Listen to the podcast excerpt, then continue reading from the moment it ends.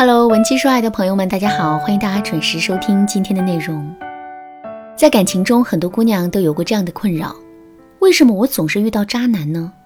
为什么那个对我很渣的男人，在别的女人那里竟然变成了一个大暖男呢？其实这个奇怪的现象并不难理解。不过，首先我们要知道一个心理学原理——破窗效应。什么是破窗效应呢？人们做了一个实验，将两辆一模一样的车停在同一个街道上，其中一辆车的玻璃被人为敲坏，另一辆车则是完好无损。一个月之后，那辆被敲坏玻璃的车早已经被破坏者弄得破乱不堪，可另外一辆车却依旧是完好无损。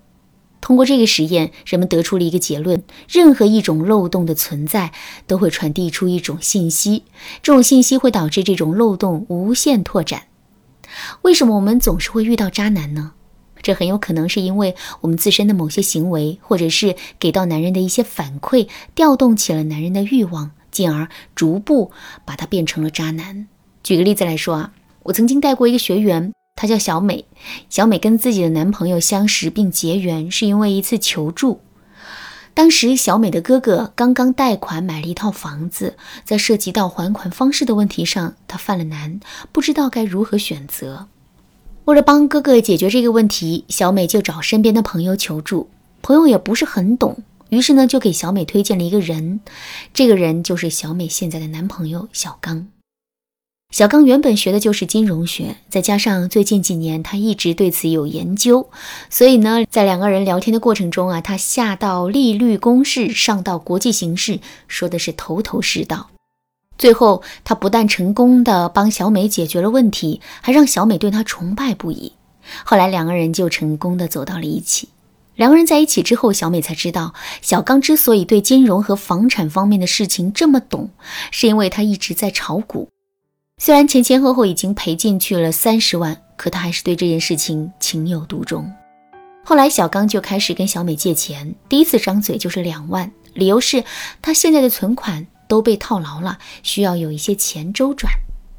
说实话，这两万块钱不是小数目，小美的心里也有点为难。可是当小美想到自己真的很爱这个男人，在这个关键时刻，应该好好的帮助他的时候，他就一句话没说，把钱给了男人。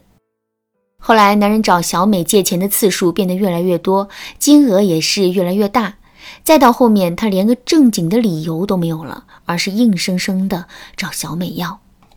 小美觉得这样下去也不是办法，于是啊，她就拒绝了男人一次。结果，男人当场就跟她翻了脸。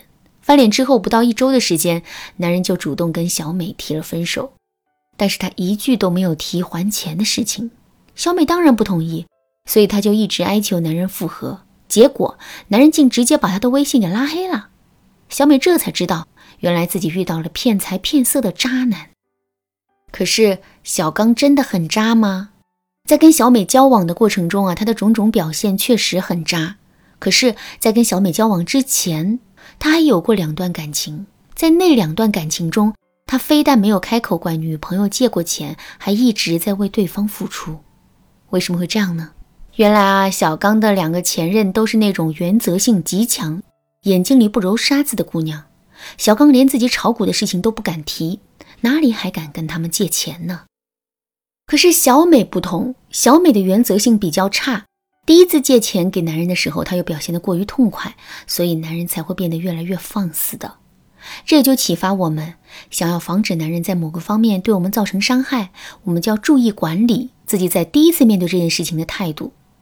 就拿上面的例子来说吧，我们不想成为男人的摇钱树，被男人无限度的压榨。那么，当男人第一次向我们借钱的时候，我们就要亮明态度，告诉男人，炒股是有风险的。当个人兴趣爱好玩一玩无可厚非，但如果押上所有的积蓄，那就不对了。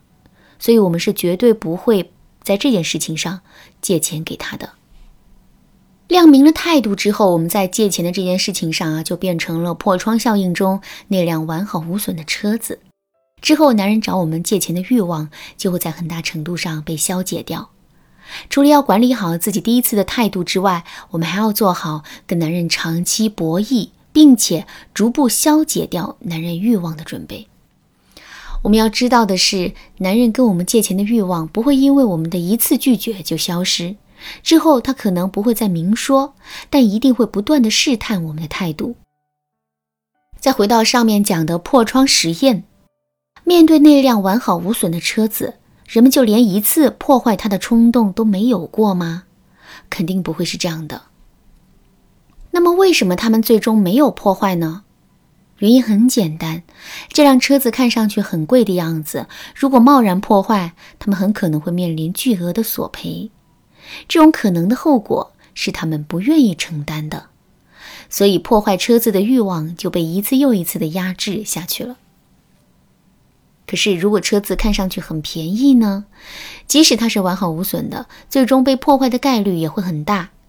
其实，车子的贵与便宜对应到感情上，就是我们在爱情里的框架了。也就是说，我们不仅要实际做出拒绝男人的行为，还要表现出一副不好惹的样子。只有这样，男人才会彻底打消一些过分的念头。怎么才能树立起自身的框架呢？下面我来给大家分享两个方法。如果你想在这个基础上学习更多的方法技巧，可以添加微信文姬零零九，文姬的全拼零零九，来获取导师的针对性指导。好，第一个方法，将事情提升一个级别之后再去拒绝男人。比如说，我们不想让男人在卧室里吸烟，为了更好的达成这个目标，我们不要直接去否定男人在卧室里吸烟这件事，而是要直接禁止男人吸烟，在哪里都不行。接收到我们的拒绝之后，男人肯定会有一定程度的反扑，比如他会偷偷的在外面吸烟。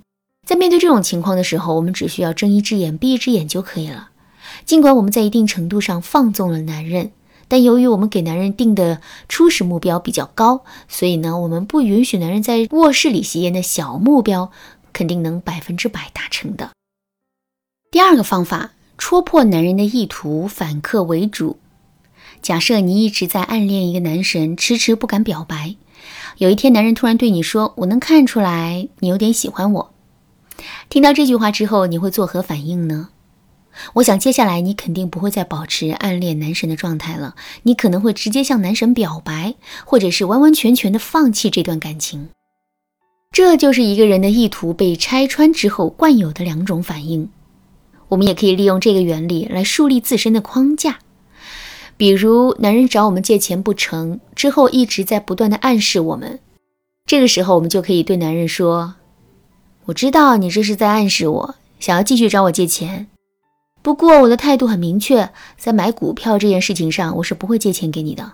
所以，我希望你不要再费这个心思了。”这么一说啊，之后男人肯定就不敢再来暗示我们了。其实，在感情中，有关破窗效应的应用还有很多。比如，我们可以通过这个效应，让对感情彻底死心的前任主动来挽回我们。如果你想知道具体该怎么操作的话，可以添加微信文姬零零九，文姬的全拼零零九，来获取导师的针对性指导。好了，今天的内容就到这里啦。文姬说爱，迷茫情场，你得力的军师。